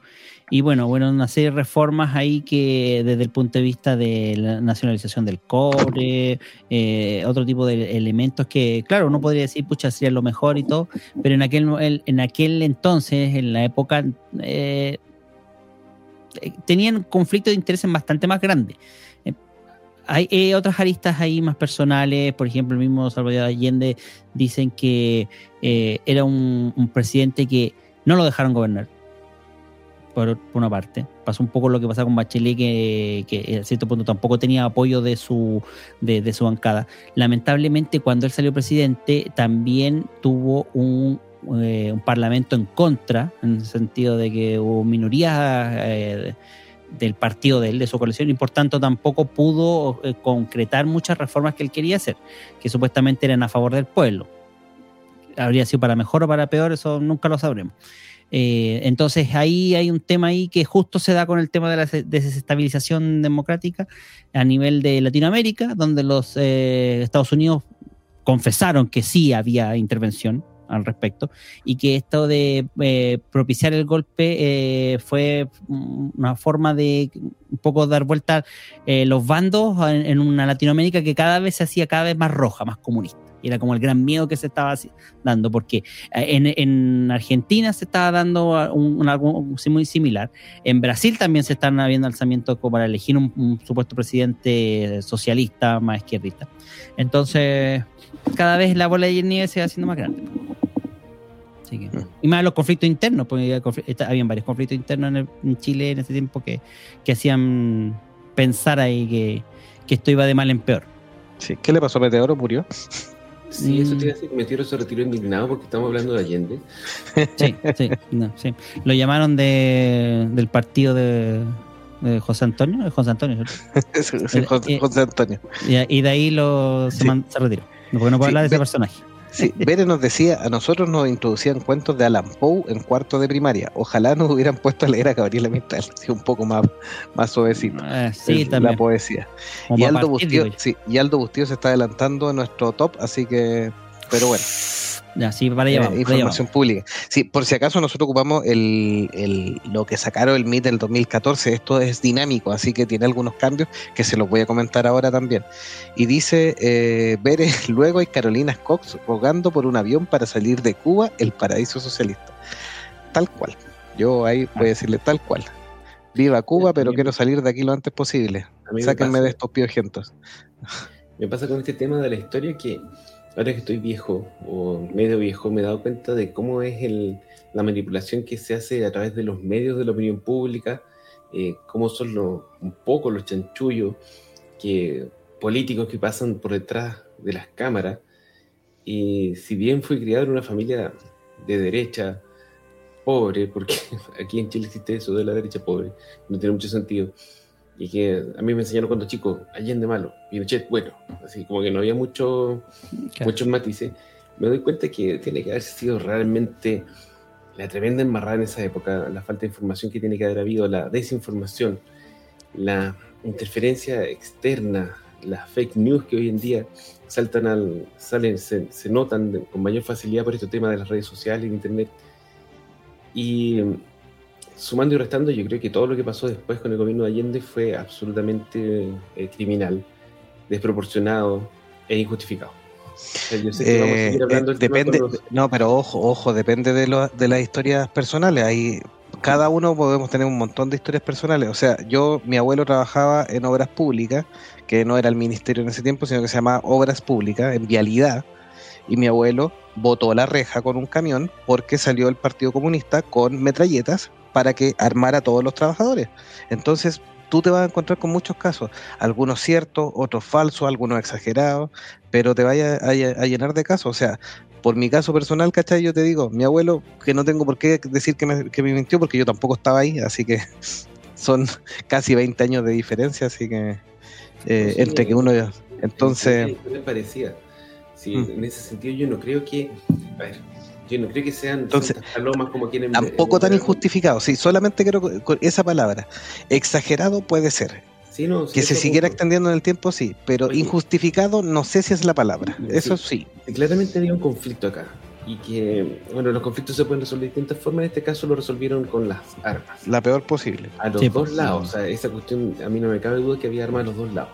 Lo que yo estoy diciendo es que todo lo que pasó después, la cantidad de muertos, las torturas, los detenidos desaparecidos, y más que todo eso, la cantidad de años que duró el gobierno militar, eh, lo hace eh, injustificado. Totalmente. sí. Sí. Vamos a seguir al tiro con el segundo personaje, a ver si invocamos Sí, pues, a, va- a vamos, Meteoro. vamos al Sí, tiro ah, para que sigamos con la polémica del otro lado, claro, Sí. exactamente. General del ejército chileno, general en el tiempo de don Salvador Allende. Fue elegido por don Salvador Allende como el general máximo del ejército nacional. Luego, parte de los miembros de militares, porque no es el único, no es un golpista único que haya sido, sino que fue un tema eh, militar completo, más muchos políticos, muchos políticos que después obviamente eh, se hicieron la desconocida, si no pregúntele al mismo presidente Elwin, que después Sí, no sí. se acordaba haber pedido el golpe, pero bueno. Eh, siento que estaba ahí también. Sí. Buen deseo. Así que, para algunos, eh, dictador eh, desde el año 73 al año 80, otros hasta el año 90, por supuesto, y para otros, presidente desde el año 81 al 90. ¿ya? Hago la, la apreciación porque en estricto rigor hay una Ratificó en un elección. ple- En un, pues, plebiscito en el año más o- 81. pa- más o donde menos, se- sí, que sí. Lo, le- lo legaliza porque en el año 81 iba, se supone que iba a haber como una entrega de poder, pero finalmente lo terminan eligiendo el Presidente. Sí, exactamente. Sí. Le gusta o no, hay un tema de, de lingüística. Para algunos es dictador hasta el año 90, para otros es dictador solo hasta el año 81 y ahí es presidente, por eso hay algunos dicen el pronunciamiento militar, el golpe militar, la dictadura militar, el gobierno militar. Mil nombres distintos. Y obviamente estamos hablando de la contraparte de don Salvador Allende, Augusto Pinochet Ugarte. Ugarte. Ugarte. Ugarte. sí, Ugarte, sí. sí. Augusto Pinochet Ugarte. Obviamente que terminó sus días eh, eh, bajo conflictos de temas de derechos humanos, eh, causas penales pendientes, detenidos desaparecidos, un exceso, como bien dice eh, icónico, si en eso no, no hay nada que decir. O sea, temas de exceso hubieron muchos. Eh, y dice, bueno, Vere dice, se pelea el título el más tirano contra Francisco Franco, sí, de la línea de los, de los derechistas, sí, se pelea la línea con Franco, eh, con Mussolini y... Pero, pero yo no sé. eh, eh, o sea, yo de lo, hablé el otro día con un español ahí conocido y me dice que Pinochet era niño de pecho al lado de Franco. O sea, conociendo las tiranías que hacía Franco en España, Pinochet era un teletubi. En comparación, guardando las proporciones. Por eso les digo, entonces. Ese, ese tipo de comparaciones no sé si serán tan. Habría que, habría que haber estado allá. Y, y yo, por lo personal, no sé querido. Por ningún motivo. Lo, lo renovamos, apareció. Ahí está, señor. Hable de su capitán general. Eh, Sí, que tuve una llamada del partido. Les dije, ¿ven? No, ya el partido. Sabía que el partido no me había mandado a llamar. Al tiro. Sí. Eduardo Benítez dice, era amigo de Stroners en Paraguay. Stroessner. Stroessner. sí. Stroessner. Stroessner, sí, por la sí, operación Cóndor. Esa, Sí, por ahí va la cosa. Por ahí. Mi capitán general. Tu capitán general, sí. Oye, mi abuelito te ríe a ti como un nieto más que a mí. El- eh, no, este viejo es la otra cara de la moneda. pues, es decir, a- si aquí todos, ¿para qué nos vamos a hacer los locos? Aquí con los detenidos desaparecidos. A muchos dicen, eh, bajo, bajo cuerda, dicen de que lo único malo que tuvo el gobierno militar fue los detenidos desaparecidos. Porque en el ámbito económico, toda la otra parte de desarrollo, toda la cuestión, eh, logramos llegar al punto donde que nos, para bien o para mal, nos posicionó bastante bien. Pero el, el tema de los excesos de derechos humanos sí es algo que, ¿para qué nos vamos a hacer los, como les digo, no, nadie se puede hacer el loco con eso. Hasta el día de hoy, por un lado hay gente de extrema derecha que se burla de eso de mala forma, en realidad con la talla Sí. de los helicópteros y toda la tontera. Sí. Y por el otro, que lo echaron al mar y todo, que es verdad, pero, pero ¿para qué se ríen de esa forma? Y por el otro están las viejitas, ¿dónde están? Y toda la que obviamente con su dolor y el, el pabellón de los derechos humanos y toda la hueva. Claro. El, de por sí, junto con Allende, estos dos señores han forjado este país. De Sí, pues forma. la- la- en las dos Pero caras. Los que han no- polarizado también, podríamos decir. Lo han polarizado. Hace poco, fue 11 de septiembre, eh, mientras los norteamericanos estaban eh, por lo de las Torres Gemelas. Eh, nosotros claro. acá teníamos nuestro propio 11 de septiembre. Por un lado, en Moneda estaban haciendo esta romería que se hace Salvador Allende todos los años. Eh, por el otro lado, en Escuela Militar había un montón de gente viva Chile y Pinochet con las banderas. Eh, que es lo que ocurre todos los años. Y no- Seguimos, se- sí, seguimos siendo un país de 50-50. Para quienes están siguiendo la transmisión en vivo, eh, y en el audio lo pueden buscar en Google, eh, Adelagun podría buscar la foto donde salen los dos. Hay una, pero que súper clave Ah, que salen los dos. sí. y es re buena, sí. Y aparte que es graciosa. Em, pero eh, Chile genera aquí un conflicto de 50 y 50 muy, muy, muy relevante. Eh, aquí nosotros este no es un programa político, así que si nos reímos de alguna cosa y ustedes se sienten sus susceptibilidades dañadas, este es un programa misceláneo donde nosotros tenemos incluso diferencias políticas entre nosotros, pero nos tenemos mucho cariño y respeto, así que si hablamos alguna tontera nos entendemos, así que por si acaso para que tengan contexto y después nos digan, hoy dijeron tal tontera, no es un programa político, si quiere un programa político, busque un podcast político, así Sí, que No somos programa político, exactamente. aquí nosotros de repente somos tontitos Es que igual es un mérito de nosotros, no quiero invocar la mala suerte, pero llevar tanto rato hablando de estos temas y no habernos agarrado las mechas es un gran mérito. Sí, Porque tema claro, conflictivo porque- por eso. sí. Es que respetamos las opiniones, pues sí, sí, es verdad, sí, es difícil de, de opinar. sí, de- pero es bueno tener las dos miradas, sí. No podemos ser ciegos ante lo que pasó de un lado y al mismo tiempo eh, Negar que que- condiciones para. Claro, sí. ¿no? Y, dec- y decir que no, que todo lo que hizo el otro lado estaba re bien, pues la chupete era maravilloso. La unidad, Sí. la unidad popular tenía la cagada, weón, Sí, por una de- parte había la cagada del otro lado, pero después, como bien dicen ahí, la mano de hierro que vino después fue igual y peor. pues. Claro, Entonces, Sí, pues. y el caballero Allende, por ejemplo, que, que ahora lo ensalzan mucho también, yo creo que es un error, no eso no fue un buen gobierno independiente de la mano norteamericana, independiente de la OGO y todo. Sí. Hay mucha gente que se cobró favores políticos porque el tipo se demoró cuatro veces y no, ojo, eh, ganó en mayoría, pero en ese tiempo el sistema no le permitió ser presidente directo. Hubo un arreglín en el Congreso. ¿Ya? porque en el del 50. Congreso lo apoyó. Y eso, claro, es un arreglín que obviamente está dentro del marco legal. No es, no estoy diciendo que sea ilegal. O sea, finalmente igual. eh, Lo de ver está notable. Y Eduardo Benítez nos dice, yo creo que en una época de la dictadura tendremos opiniones imparciales dentro de 100 años. Yo creo que entre 300 años por ahí vamos a andar. Mira, había, un estudio, Una había un... cuando estábamos en el colegio, cuando estábamos en el colegio, una vez se habló de esto y dijeron tenían que pasar como tres generaciones.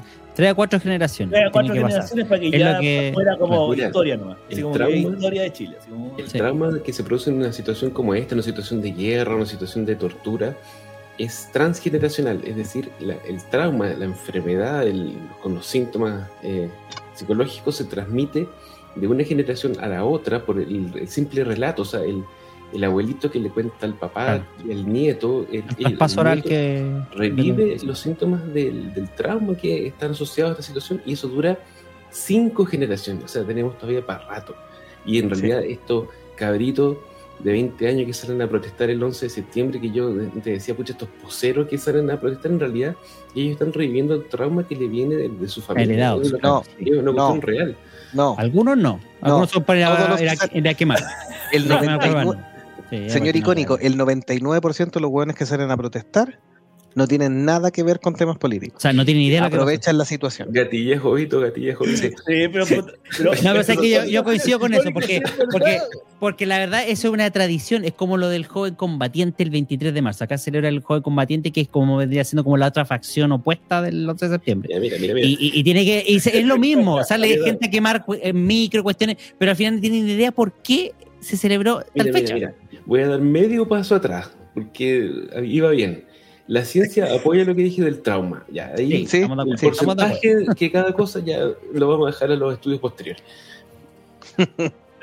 Bueno, Ahí tenemos la junta, perdón, en la fotografía la del, del streaming está justo la, la junta de gobierno con las cuatro ramas del ejército, aéreo, marina, eh, armada, ejército y carabineros que adelante. sí, sí. los que Ojo habían asumido en ellos, primera instancia. ellos, ellos asumieron y entre ellos eligieron a, a Pinochet como, como presidente.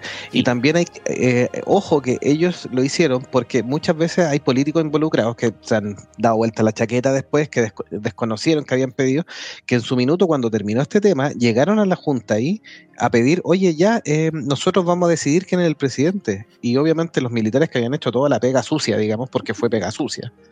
em, fue el trabajo de, de- de tomar las armas, de balear gente, porque eso pasó. Eh, y después de que habían hecho todo eso, les dijeron, ya chiquillos militares, ustedes ahora váyanse a sus cuarteles y los políticos de verdad vamos a gobernar. Y ahí la Junta levantó la voz, eligió a, a Pinochet y mandó a volar a los políticos. Pues y ahí se generó el segundo conflicto, porque efectivamente muchos pidieron que sacaran a Allende, pero para repartirse después el botín. Es que estoy hablando de año- usted, un- democracia cristiana. un año, un año, un año después, casi un año después, asume Pinochet como eh, presidente de esta junta de militar de gobierno. Y a finales de ese año, de 1974, es cuando asume como presidente de la República. ¿no? Sí. Oficialmente. Ahora, ratificado después en el plebiscito que conversamos de 1981. Sí, No, voy, a leer el, 80. co- sí, voy a leer el comentario de Bere porque está graciosísimo. Pinochet con su gorra me recuerda a Mr. Bison. Sí, sí, no, sí, tenía Sí. toda la pinta. Es como el prototipo del dictador el mafioso sudamericano que ha salido, ha sido parodiado, o sea, no parodiado, pero ha sido utilizado mil veces en películas, videojuegos. Es la caricatura del, Pinocho, del. Pinocho basa- Pues aquí, basaba aquí- mira, mucho- ¿cómo- basaba aquí- mucho en Hitler y Franco. Si tenían esa misma Sí, línea. pues la misma línea. Mira, mira, ahí está. directa, Ahí está, mira. Ven, espera que ven. Sin internet hay de todo. Con capita, Na, con capita por na, encima. na, na, na. Sí. Sí, y Adolfo decía, tráiganle otra botella a Jovito. No, está bien, está bien. Hay que acostarse moderado. No, No, si y además si entra acorde a la con esa weá de conversación. los, de, los, de los presos políticos de la revuelta, esa weá es mentira, esos son un montón de delincuentes. Son... de- Ah, pero no dibujemos la Ay, discusión, ay, porque si nos ponemos a discutir de eso, tenemos un programa más. Sí, vamos al número uno. Para que número uno, número uno. Ya, espérate, déjame. Ah, Espérate, que estaba pensando en otra cosa. Aquí, lo, único que, lo único que sé es que a raíz de, del tema este, voy a hacer un, voy a hacer un tipo de comentario. A raíz del tema de que la señora esposa de este caballero, la señora Lucía Iriar, todavía sobrevive, Inmortal. es inmortal y todo. No, han salido un montón de historias que referentes justamente al gobierno militar, a la dictadura, como quieran llamarlo, en referente donde ha sido ella y no él el que realmente ha sido la cabeza eh, pensante detrás de muchas de las violaciones de los derechos humanos. ¿no? Doña Lucía. Hay una Exactamente. autorizada. Hay Una de esas es, autorizada la biografía no autorizada, sí. Sí, que indica que la, la vieja estaba detrás de muchas La vieja, sí, ella, ella Claro. maneja muchas Es que Claro, con cosas. ah. Todos nosotros estamos casados y sabemos quién toma las decisiones. Claro, Augusto es. Augusto es, les voy a llevar galletita a los niños que estaban tirando piedra. Con cianuro. Espérate, échale esto. Listo. Ay, señor, pero bueno. Ya, vamos Número con el número uno. Número uno. No. Conocido como Neftalí o Ricardo Elicer Neftalí Reyes Basualto, poeta chileno. Ganó el premio de literatura Nobel en el año 1971. Activista del Partido Comunista, incluso fue precandidato presidencial, ¿ya? Con el mismo Allende. señor Allende. Eh, murió el 23 de septiembre de 1973. Murió, por si acaso, fuera de Chile. Así Ay, que que no tiene que ver con el golpe. Aunque algunos dicen que lo habrían envenenado, pero al final eso se desmintió. Sí. Eh, también polémico. Eh, a diferencia de la Gabriela, a mí no me gusta como poeta, eh, no por su calidad literata, sino que por su calidad humana. El Sí, tipo está acusado incluso de eh, que se ha tapado bastante por el tipo, es un tipo misógino, violador, entonces para mí no es un buen ejemplo, pero Sí. a nivel de, de conocimiento de poético, el tipo sí, está- es- Dicen que no- ten- tiene una buena prosa y Claro. es súper famoso. Una de las últimas declaraciones dice que tendría por lo menos unos 4 o 5 hijos que no había declarado así, porque justamente se metía con la que pillaba nomás, algo así como el señor de las mil manos, que hablamos alguna vez, y, y después las dejaba Como- tirar nomás. Bueno, de hecho hay un escrito donde él habla de una sirvienta de color que tiene y, y sus ganas de hacerle cosas que están totalmente... Es Claro. absoluto candidato a ser cancelado por las generaciones actuales. En ese tiempo también tenían lo cancelado, pues, pero bueno, Sí. eran otros tiempos. Sí, mira, Valentina Catalán nos dice, está bien funado el Pablo. Sí, Sí, sí, sí, exactamente. No, sí. Hay una. Hay Yo no una, cachaba, Yo no hay cachaba. una- ¿Cómo se llama? ¿No? Eh, No, esto es novedoso para mí. Ahora, no Sí. me extraña porque eh, las normas sociales de los hombres en ese entonces eran absolutamente distintas a hoy en día y, y claramente esto que se movían en los altos círculos, altos círculos de los partidos, precandidatos presidenciales, no, no me extraña mucho. No, la- es que las acusaciones van incluso de pederastia, en el sentido de que le gustaba tener relaciones con jovencitas de 16, 17 años, e incluso llegar al tema del abuso físico. Es lo que hoy día conoceríamos que es un cerdo. Yo creo que- por eso el- el- el- de muchos, muchos prefieren hablar de la obra de Pablo. Mm, sí. Sí, más que del de la la persona. obra más que de, la, de Pablo Neruda por sí, porque Pablo Neruda de por sí era un cerdo. sí. Un cerdo bico. sí, encima- sí. Aldo Bustillo nos dice significado de funado es como cancelado, en realidad. Sí. Es como denunciado y cancelado cuando- al mismo tiempo. Sí, la funa es cuando tú le haces como una contra, contra manifestación, es como un, un acto donde tú estás reclamándole a una persona más que aprobándola. Eso es funarlo. Yo sabía que abandonó una hija que tenía hidrocefalia o algo así. Sí, la También a- está, a- sí. la banda, sí, también. La abandonó y la más me dice la pobreza, así como no. por Sí. Y la negó. Nunca la negó. negó, nunca pagó manutención o algo parecido para la época. Eh, abandonó a la madre también, que entiendo que era parte de la, de la alta sociedad de un país, no, no recuerdo cuál, europeo.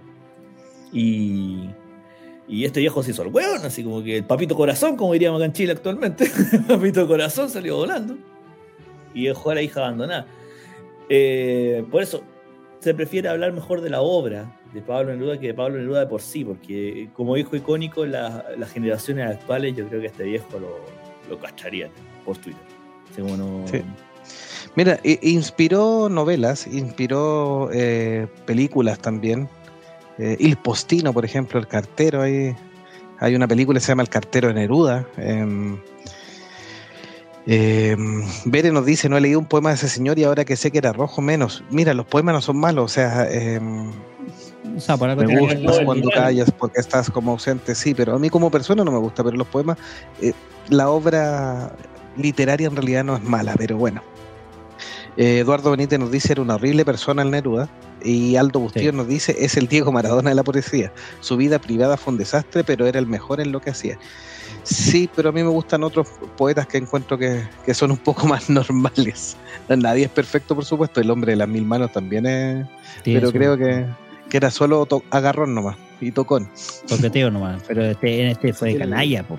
Parece que la conclusión que vamos a tener que sacar después de todos estos programas que hemos tenido con tipos de esa época o más viejos que eh, bajo el estándar actual son cuestionables, no solo tipos, mujeres también, eh, es que vamos a tener que separar la obra del autor, definitivamente. Sí. O sea, hay Sí, casos pues, en los cuales el, el autor es como más importante que la obra, lo vimos con, con Víctor Jara. Y en otros casos en los que la obra es mucho más importante que el autor y en otros como este en los cuales simplemente hay que separarlo porque eh, si tú lo juntas en realidad todo queda- se ensucia, se contamina el Sí. talento que pueden haber tenido por sus decisiones en su vida privada o por cosas que de repente pueden ser aceptadas en el contexto de una época, pero yo creo que lo que hacía Pablo Neruda, por lo que ustedes cuentan, es reprochable, No, eh, independiente de la época que Sí, sea. de cualquier época. no- Es que no ese es el gran tema. lo- sí, Oye, la- imagen en- que estaba sí. mostrando ahora en la transmisión está usando una boina muy parecida a cierto otro personaje que también conocemos. No lo quiero mencionar porque Ah, si no, no, no, no, no, no, no, no, no, no, no, si lo, no, no, no, chao. Le mando saludos, broma, pero él, sí está viendo, ya sabe quién es. Pero no, el extraterrestre. ese mismo, no. Eh, si lo nombramos tres veces aparece. Pero hace rato que no lo hemos logrado la- hacer aparecer. la boina es eh, el uniforme oficial de la, Patagonia. Aquí todo el mundo usa boina. Cuidado, ¿Y cuidado. y, su boina, doctor? ¿Y su boina, doctor? Eh, para el próximo programa la traigo. Ya, Sí. me parece. Bere nos sí, dice, no me gusta. compromiso de monje fanático. Aquí, eh, bueno, los eh, Delagon y Jovito están en la metropolitana, así que básicamente tienen, ¿no? Pero si Icónico llega con una boina, yo voy a tener que llegar con un gorro guaso. Porque yo estoy en zona molina, tengo que llegar con un gorro guaso. Ya, pero me estoy orando a buscar el gorro guaso. Yo voy a buscar la boina. No, porque el gorro guaso lo tengo en la consulta, weón, estoy cagado. Ya, después para el otro. Ya, va a buscar icónico la boina. porque- Voy a buscar la boina. Sí, yo uso Peaky Blinder nomás. Así No, no me gusta la poesía. Pero, no, Jovito, Jovito, Jovito como el gay de la Blondie, po, weón, usando un gorro, weón. La ponían a Lampo, por decir. Ah, ah, pero Poe también es poeta gótico en realidad. Bueno, para que no sigamos hablando de- del señor eh, Neruda, sí, contarle un poquitito, miren, en el último tiempo eh, nuestro a- a- amable botánico farmacéutico está relegado como al puesto 16 en el ranking actual y se ha incorporado, por ejemplo, las figuras de Violeta Parra, Claudia Rau, músico, Violeta Parra también música, eh, Claudia Rau pianista muy conocido, eh, el escritor Luis Sepúlveda que murió el año pasado, eh, también nortino, tiene unas muy buenas obras, El gato y la gaviota que le enseñó a volar es un cuento muy bonito y cuentos del norte con los mineros también muy importante Luis Sepúlveda, así que y Sebastián Piñera también presidente está dentro del ranking, ¿ya? De los influencers. Eso, los eso más o menos, sí, eso es más o menos. Jodorowsky también les digo que ha subido, el podio de los tres primeros sigue igual, pero Jodorowsky está número cuatro, para que, para que Vamos, Vamos, vamos, vamos. Vamos, Vamos, Jodorowsky. vamos, Y en este de- resumen de aparecen hartas figuras, pero nos resume con un- como un eh, país de futbolistas, principalmente. El 50% de nuestros famosos son futbolistas. Iván Zamorano, Marcelo Salas, Elías Figueroa y Leonel Sánchez. Son los cuatro más famosos El de Alessi, soccer. El Alessi Obvia- y el. ¿Cómo se llama? El Vidal. Están más atrás, sí, están más atrás todavía, sí. Tenistas, Marcelo Ríos, Mazú Sí. y González. Nada que hacer. Eh, políticos, no que ya los conversamos, son los mismos que estamos conversando. Escritores, también los mismos que estamos conversando. Neruda, Jodorowsky y la Gabriela Mistal. Eh, y que sí eh, hemos aumentado nuestro porcentaje, aunque bajito, de aportes famosos de actores. Y tenemos a Pedro Pascal, nuestro actor más famoso. El Mandaloriano. sí. Mandalorian. Sí, Sí, bueno. Valentina Vargas y Cote de Pablo, que es una de las que sale en NCIS, muy famosa. Así que son los tres eh, más famosos que pero nos cataloga principalmente como un país de futbolistas y de políticos y en tercer lugar de escritores. País bananero. Así que País Oye, bananero. eh, quería mencionar a eh, Ricardo Maxio, eh, Maxioni, sí, un científico de origen patagón coyuquino que está sonando para el Premio Nobel de Medicina por su investigación en Alzheimer. eh, bueno, sería un- Ánimo, weón, eso, eso sería así un Oye, ¿y Violeta Parra, familiar de Jovito? Sí, pues está, está actua- actualmente en el puesto 10 en, el, en, en la actualización de. Como les comentaba, que cuando te fuiste Bien. se va actualizando. Jodorowsky ha repuntado al número No. 4. La pregunta es, Eh, ¿es familiar tuya? No creo. No, tiene que, no tiene que ver No. con ese linaje parra. De partida No, y no. oveja negra. Mira, mira, por los por los por la por las conocidos de li- linajes es más probable que yo tenga parientes dentro de los jaivas. Porque ahí con hay la, con la sí, baterista, ¿cómo se llama la, la, la Juanita? Parra, no, pero es que los jaivas son, hay los jaivas hay tres parras, pues, si no son Ah, verdad. Sí, pues, entonces si la familia Parra es la, bueno, está el gato Alquinta que no es Parra y Claudio no sé cuánto, pero Claudio es Parra también, pues. Entonces, sí, eh, al parecer tengo más parentesco con los jaivas que con, con el lado más sureño, porque los otros son de Conce. Los jaivas son de la zona- Lo- los jaivas se extendieron entre la zona de Valparaíso Viña hasta la zona de Chimbarongo, más o menos. Estamos hablando del grupo de los jaivas, no, Sí. no la, el animal. También famoso a nivel. Bueno, la familia Parra es de las más conocidas en Chile o de las más influyentes en Chile en el ámbito eh, artístico, en casi todas las ramas, principalmente en la música. Valentina Catalán nos decía. Este, este, este mensaje también está súper bueno el de la Valentina. Pensar que tuvimos dos premios Nobel de literatura y hoy no saben ni leer. Sí, sí. Sí, Eso, de verdad que no saben leer. eso, no, no sabe- no, no, los caros chicos llegan escribir, hasta cuarto básico, no saben ni leer ni escribir, es terrible. Bueno, hay que decir que la época que ganó el premio Nobel Neruda, el, el analfabetismo en Chile era probablemente 10 veces más que hoy en día. Así que paciencia, Ay. vamos por camino. Y lo otro, no es por ser chaquetero, pero eh, dicen que Pablo Neruda ganó el premio Nobel porque por sus conexiones en el Partido Comunista. En esa época estaba muy en boga. Escucha, Sí, después de todo lo que se ha sabido, capaz. Mira, mira, yo- yo- chileno no, no, pero- ¿eh? No, pero mira, yo le-. Mira, a mí no me gusta como persona, por eso creo que soy bastante imparcial en ese sentido. No me gusta como persona, pero creo que sí tiene mucho mérito su obra. Como persona, sí, es totalmente deleznable y, y, para matarlo, pero en realidad como la obra sí tiene bastante mérito. A matarlo, no diga eso. ta, ta, Vamos a ta, matarlo, vamos a matarlo. Ya, capitán, ya, capitán general, te, te- te dieron la orden. Así que, y esos son los chilenos famosos, pues, los más famosos. Sí, pero Te este fue el resumen de los 10 fa- chilenos más famosos del. No sé si del mundo, ah, no sé. porque- pero eso gracias al MIT. esta- Sí, tuvo bueno, bueno. Son los nueve Bueno, famosos y el farmacéutico. Y el- un farmacéutico. No, en nuestro, en nuestro, ¿cómo se llama? Altar, altar de famosos de los monjes fanáticos de acuerdo a Sanya. Está al lado de mi amigo Mac, al otro lado está la pequeña. El señor Hugo Gunkel. El señor Hugo Gunkel. Hugo Gunkel. Se ganó pues. Se ganó el puesto Don Hugo Gunkel.